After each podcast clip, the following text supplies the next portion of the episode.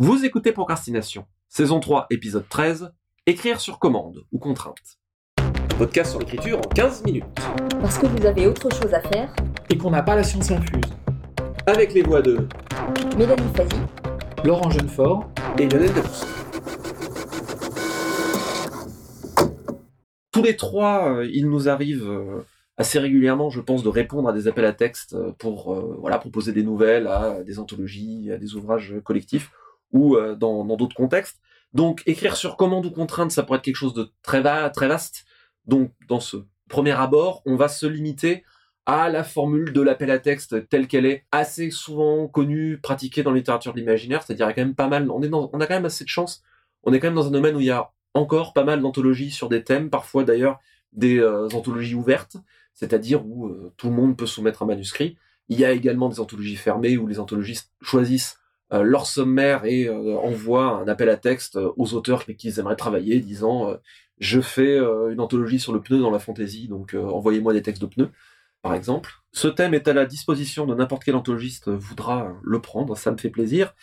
Et souvent, répondre ou participer à des anthologies, ça peut être aussi une bonne manière de faire ses premières armes. Donc on va parler de la manière de répondre à des appels à texte quand on nous propose un thème, on nous demande un thème ou un traitement, et qu'il faut fournir un texte euh, euh, là-dessus, c'est-à-dire fréquemment, euh, souvent une nouvelle. Comment est-ce que vous ressentez l'exercice d'écrire sur thème ou sur commande ou sur contrainte? Bah, en fait, moi, il y a une chose qui me frappe énormément, c'est qu'il y a une idée reçue qui vient très très souvent quand on parle avec des lecteurs ou des gens en général. Ils sont persuadés, je ne sais pas pourquoi, qu'un texte de commande est nécessairement moins personnel qu'un texte dont on aurait eu l'idée spontanément.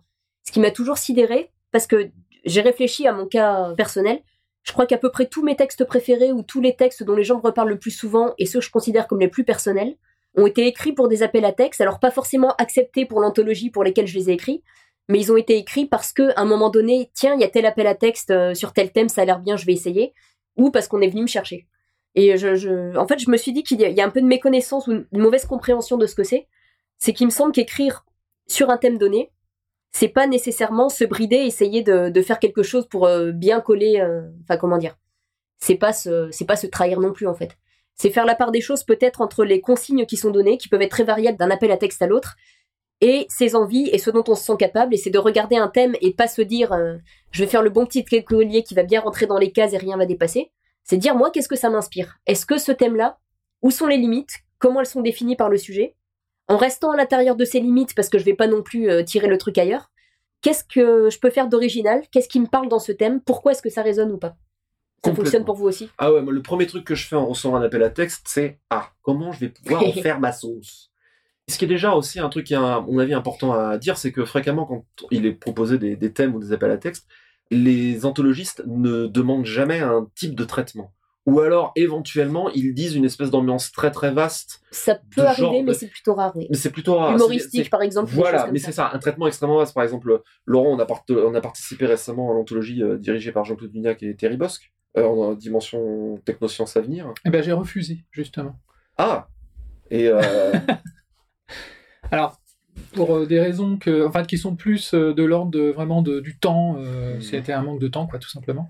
Mais pour de la art science, puisque c'était une nouvelle de art science que je voulais fournir, euh, j'avais juste pas le, pas la disponibilité euh, de le faire, même si euh, chez moi, pour que ça marche sur moi, parce que pour le coup, je suis un peu différent de vous, moi j'ai un peu de, j'ai un peu de mal en fait.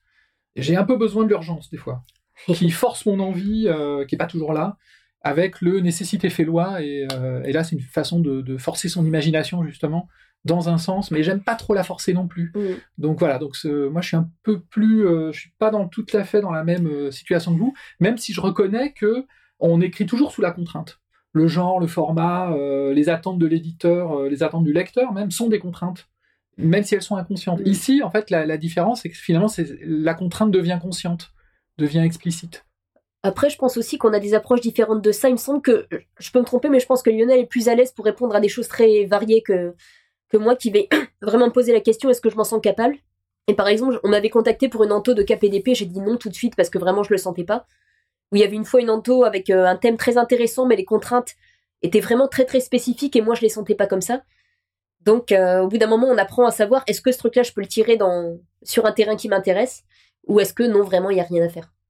Pour moi, c'est la clé, c'est exactement là, c'est ce que tu dis, c'est le tirer sur le terrain qui m'intéresse. Pour moi, l'approche face à un thème ou à une contrainte de ce genre-là, la première réflexion, c'est qu'est-ce que ça m'évoque et où est-ce que je vais aller pouvoir trouver cette fameuse résonance, ce fameux le corset dont on a parlé mm. plusieurs fois euh, dans le, dans le podcast. Comment est-ce que je vais aller trouver cette résonance personnelle? Moi, j'ai tendance à creuser, à, à malaxer le machin, jusqu'à tomber sur le truc qui va me dire, ok, ça, ça, ça, quelque part, et c'est ce que rejoint ce que tu disais, ok, ça, ça m'appartient. Je fais pas l'écriture si je trouve pas un truc qui m'appartient, sinon à quoi bon quoi. J'ai trouvé intéressant plusieurs fois des, cas où on m'a contacté pour des thèmes qui étaient un peu limite, à la limite de mon imaginaire, et où j'ai posé la question pour savoir jusqu'où je pouvais la tirer. Et je pense que le cas le plus fréquent, Lionel s'en souviendra parce qu'il était un des anthologistes. Pour l'anthologie Reines et Dragons, où on m'a contacté en disant bon, on sait que la fantaisie avec euh, des dragons, etc., c'est pas forcément ton truc, mais ça nous intéresserait de voir ce que tu peux en faire. Et là, c'était formulé comme un défi qui m'a amusé. Comme on m'avait interdit de faire du fantastique, je me suis arrangé pour être à la limite, c'est-à-dire dans un cadre contemporain, mais avec des éléments de mythiques qui tiraient plus vers la fantaisie. Et je me suis éclatée comme jamais. Et en fait, ce texte-là, la contrainte m'a donné un déclic que je n'aurais absolument jamais eu toute seule. C'est pour ça que moi, cette idée de moins inspiré si c'est sur commande, ben non, pas forcément. Parce qu'en plus, je pense que c'est assez général, c'est que souvent c'est angoissant de ne partir de rien, de ne pas avoir de point de départ. Donc ça rejoint ce que disait Laurent tout à l'heure, avoir, un, élément de départ et à partir de là, on a déjà quelque chose à quoi s'accrocher. Bah, euh, pour une nouvelle, euh, c'est un peu plus facile quand même que pour un roman. Oui. Je pense, euh, parce que d'abord, les, nouvelles sont souvent thématiques. Hein. Il faut l'idée force quand même si on n'a pas cette idée force, euh, voilà. C'est pour ça que personnellement, je réponds rarement. D'abord parce que euh, l'idée euh, vient rarement au bon moment. Et il m'est arrivé de renoncer et que Livier me vienne après la publication du recueil. Alors ça, c'est... c'est embêtant. Voilà, donc la pression marche pas toujours hein, sur, sur moi. Après, les contraintes peuvent être très différentes d'un appel à texte à l'autre. J'ai réfléchi à des thèmes que j'avais vus dans des anthologies.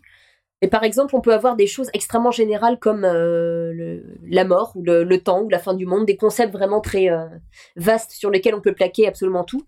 À l'inverse, on peut avoir des choses très très spécifiques. Il y, avait a eu pas mal de réécritures de contes ou de mythes, par exemple. Ça, j'ai participé à plusieurs. Euh, des anthologies autour de thèmes. je parlais de KPP, ça peut être western. On m'a demandé des contes de Noël plusieurs fois, dans un format très spécifique. Ou des rencontres entre des éléments. Et là, le, le truc le plus amusant que j'ai retrouvé, c'est une anto anglophone dont le titre m'échappe qui utilisait des éléments de Sherlock Holmes et des éléments de Lovecraft. Hmm. Enfin là, on a une marge de liberté, je pense, un peu moins vaste que sur d'autres thèmes, mais il y a moyen de bien s'amuser. Oui. Je pense que c'est ça, le, le thème finalement. Alors c'est pas un déclencheur au sens où bah, un déclencheur, on peut ne pas le retrouver à la fin, mais là évidemment il faut qu'on se reste dans le thème, mais, mais c'est juste une façon d'apporter un, traitement, et le traitement c'est la chose la plus personnelle de toute façon, plus que la question ou le thème. Et euh, si l'anthologiste, euh, quand on enlève une manteau fermé, si l'anthologiste fait bien son boulot, enfin, euh, merci Mélanie, du coup, je réalise qu'en disant ça, je vais, me jeter, je vais nous jeter des fleurs, mais, mais si l'anthologiste fait bien son boulot, bon, je suis, je suis foutu, je suis parti, donc que je finisse. Il connaît ses auteurs, il sait pourquoi il veut travailler avec eux. L'intérêt d'une contrainte dans un, dans un thème, c'est de pouvoir éventuellement sortir de sa zone de confort. Mm. Je suis comme toi, moi j'ai sorti des textes en sortant de ma zone de confort, mais pas trop loin pour que je puisse quand même arriver à, à pas me retrouver au milieu du désert mais suffisamment pour que ça me, voilà, comme on dit, hein, l'art n'est de la contrainte, ça permet de prendre des questions et des thèmes de manière euh, différente. J'ai sorti pour moi ce que je considère parmi mes meilleurs textes courts sous contrainte. Et alors, comment vous recommanderiez? Voilà, je veux écrire, je veux écrire davantage de textes, je veux éventuellement soumettre des choses, j'épluche les appels à texte pour anthologie, je vois un thème, comment je m'y prends? Oula, euh, ça dépend. ben moi, la première chose qui me vient, c'est vraiment ce que je disais tout à l'heure, c'est de se poser la question est-ce que ce thème, je le sens? Est-ce que je suis pas en train d'essayer de m'obliger à faire quelque chose et qu'en fait c'était pas pour moi? Après, si on s'est pas engagé à rendre un texte absolument, si c'est pour un appel à texte, à la limite c'est pas grave, quitte à ce qu'on puisse replacer ça ailleurs. Bien lire les consignes, vraiment très très bien lire les consignes et ne pas s'amuser à les dépasser sans, ou en tout cas pas sans en avoir parlé avec l'anthologiste, voire même pas du tout en fait. Bonne question. Ah, ça fait un petit moment que j'ai pas fait ça en fait.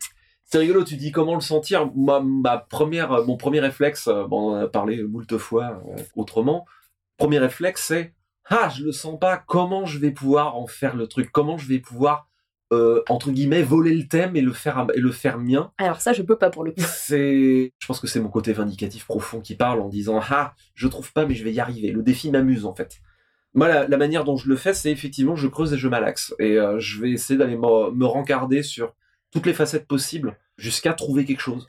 Et le quelque chose, c'est euh, justement, c'est, ok, là, j'ai trouvé une situation, un conflit, j'ai pu tordre le truc suffisamment. C'est un jeu aussi, il y a, un petit jeu euh, intellectuel de se dire comment est-ce que je peux tordre le machin pour rester dans les clous, pour rester dans le thème, mais quand même, je vais l'avoir totalement subverti. Moi, en tout cas, je sais que ça m'amuse.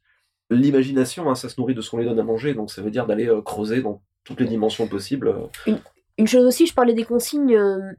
ça peut être intéressant de voir. Bon, en général, c'est quand même sous-entendu dans les consignes ou autres, mais il peut y avoir une ligne qui est assez spécifique à chaque éditeur.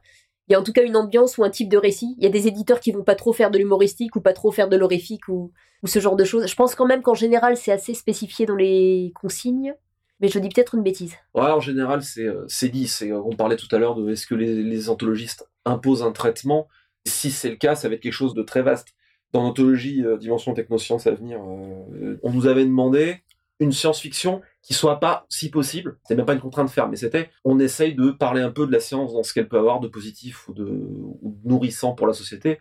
Donc, euh, si possible, pas de gros post-apo ou de grosses dystopies euh, où euh, la science c'est mal. Ça reste un cadre extrêmement vaste quand même. Après, il y a des cas, là je repense à un exemple personnel, mais il est vraiment très très très particulier. J'ai déjà eu à écrire un, texte pour une anthologie qui est à la limite de l'ouvrage collectif, mais sans que les gens se soient concertés entre eux. Y a un recueil qui s'appelle Hadar et qui, euh, qui se situe dans un univers existant. Une ville euh, imaginaire créée par Léo Henry et Jacques Micheli. Il y avait eu trois recueils, et ils ont voulu que le dernier soit écrit uniquement par des auteurs invités. Mais là, on avait des contraintes extrêmement spécifiques.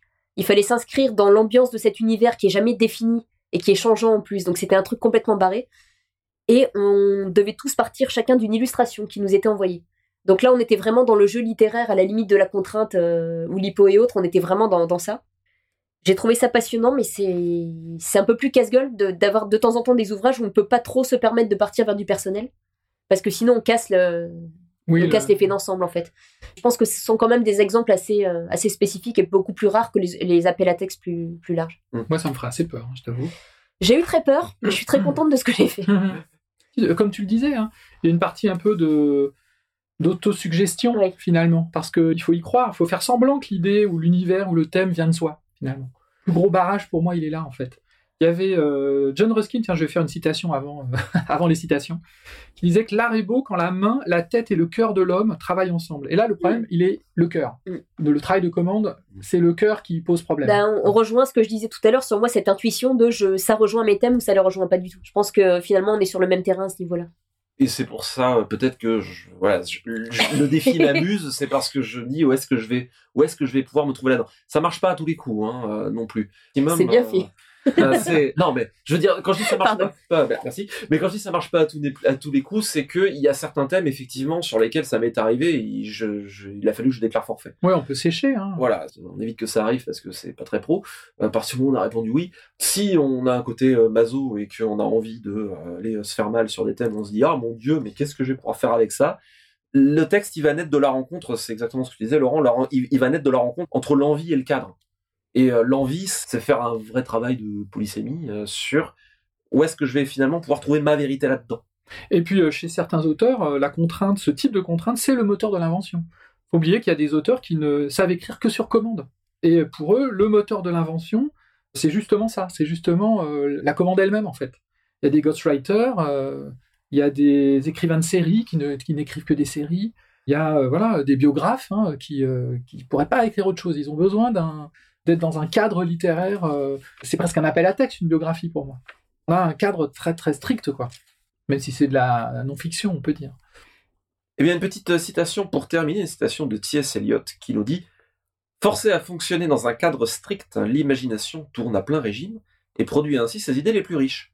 Sans aucune contrainte, le travail risque de s'éparpiller. Ce qui rejoint ce qu'on disait sur le fait que on se donne des contraintes, même quand on n'en a pas. C'était Procrastination, merci de nous avoir suivis. Maintenant, assez procrastiné, allez écrire.